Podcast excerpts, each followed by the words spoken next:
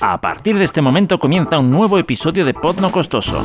Puedes ponerte en contacto con nosotros en podnocostoso.com o en facebook.com barra podnocostoso. Disfruta este podcast.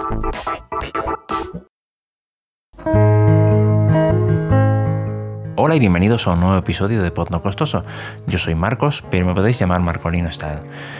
Bueno, mm, quería mencionaros algo y es que a partir de ahora, pues Pod No Costoso seguirá teniendo su formato más o menos habitual, pero eh, añadiré o quitaré algunas cosas. La idea es, digamos, reinventar un poquito el concepto, ya que, bueno, en un principio fue una forma de, yo qué sé, de experimentar con el podcast y ahora, pues también, pero para que quede un poquito más estructurado, pues habrá una serie de episodios. En este caso, este concretamente es un make-off en el que os voy a explicar, bueno, os voy a dar algunos tips que me han funcionado a la hora de hacer eh, entrevistas a pie de calle, ¿de acuerdo?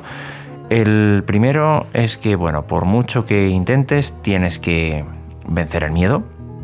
No hay fórmulas mágicas, es lanzarse, aunque sí que hay algunas que, bueno, pues te pueden dar un poquito más de seguridad a la hora de trabajar.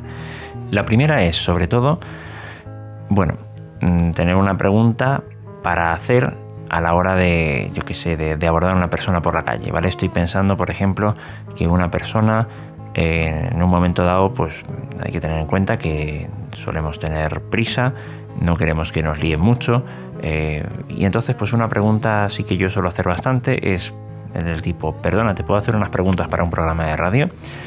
Y bueno, habrá gente que te diga que no, habrá gente que te diga que sí, ¿vale? Mm, suelen ser más los que te dicen que no que que sí, así que hay que tenerlo presente. Pero, pero bueno, mm, eso para empezar, sobre todo también porque, bueno, de esta forma, pues uno, pedimos permiso, que es importante, eh, yo creo que es algo básico, y después lo otro es que, bueno, mm, hablamos de algo conocido, ¿vale? Realmente no vamos a hacer, esto no es para un programa, no es para un programa de radio, es para un podcast, pero digamos, yo creo que las implicaciones en cuanto a privacidad eh, son más o menos las mismas, es decir, al final lo que está grabando esa persona es su voz y entonces pues no creo que haya demasiada diferencia, ¿vale?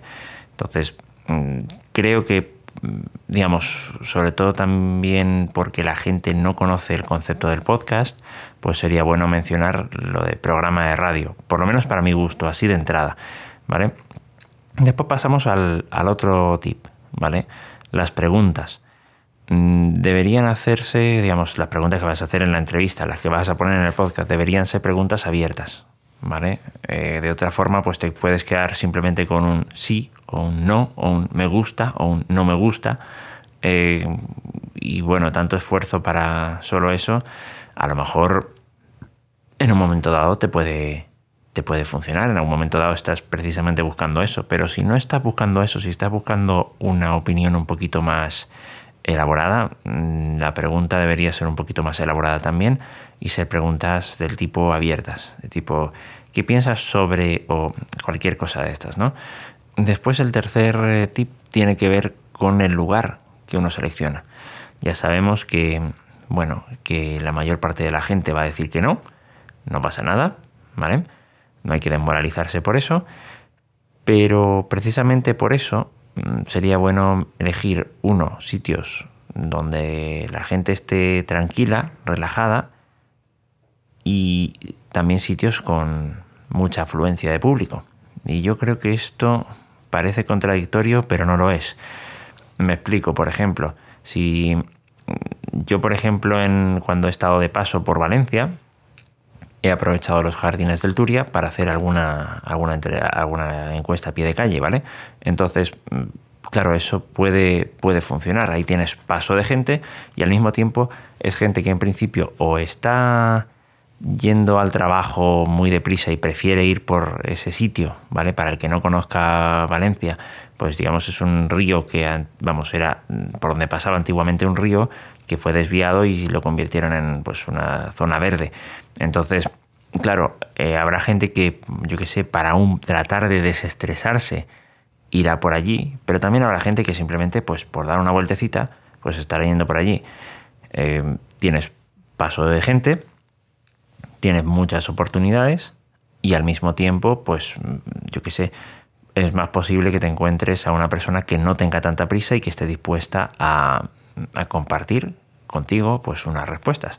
Entonces, mm, a lo mejor puede funcionar, a mí me ha funcionado. Eh, incluso también en plena vía pública y con todo el tráfico y todo lo demás, también me ha funcionado, aunque siempre es bueno observar, observar un poquito más, cosa que a mí me cuesta un poco por algún problema de vista que tengo, pero observar un poquito si la gente va más deprisa, va, más despacio, cosas de estas que te hacen ver si es que tiene o no tiene prisa y si es que eh, puedes abordarla o no. El tercer tip tiene que ver con, bueno, ¿qué hacemos después? ¿Vale? ¿Qué hacemos después de, de hacer esas, esas entrevistas? ¿Vale?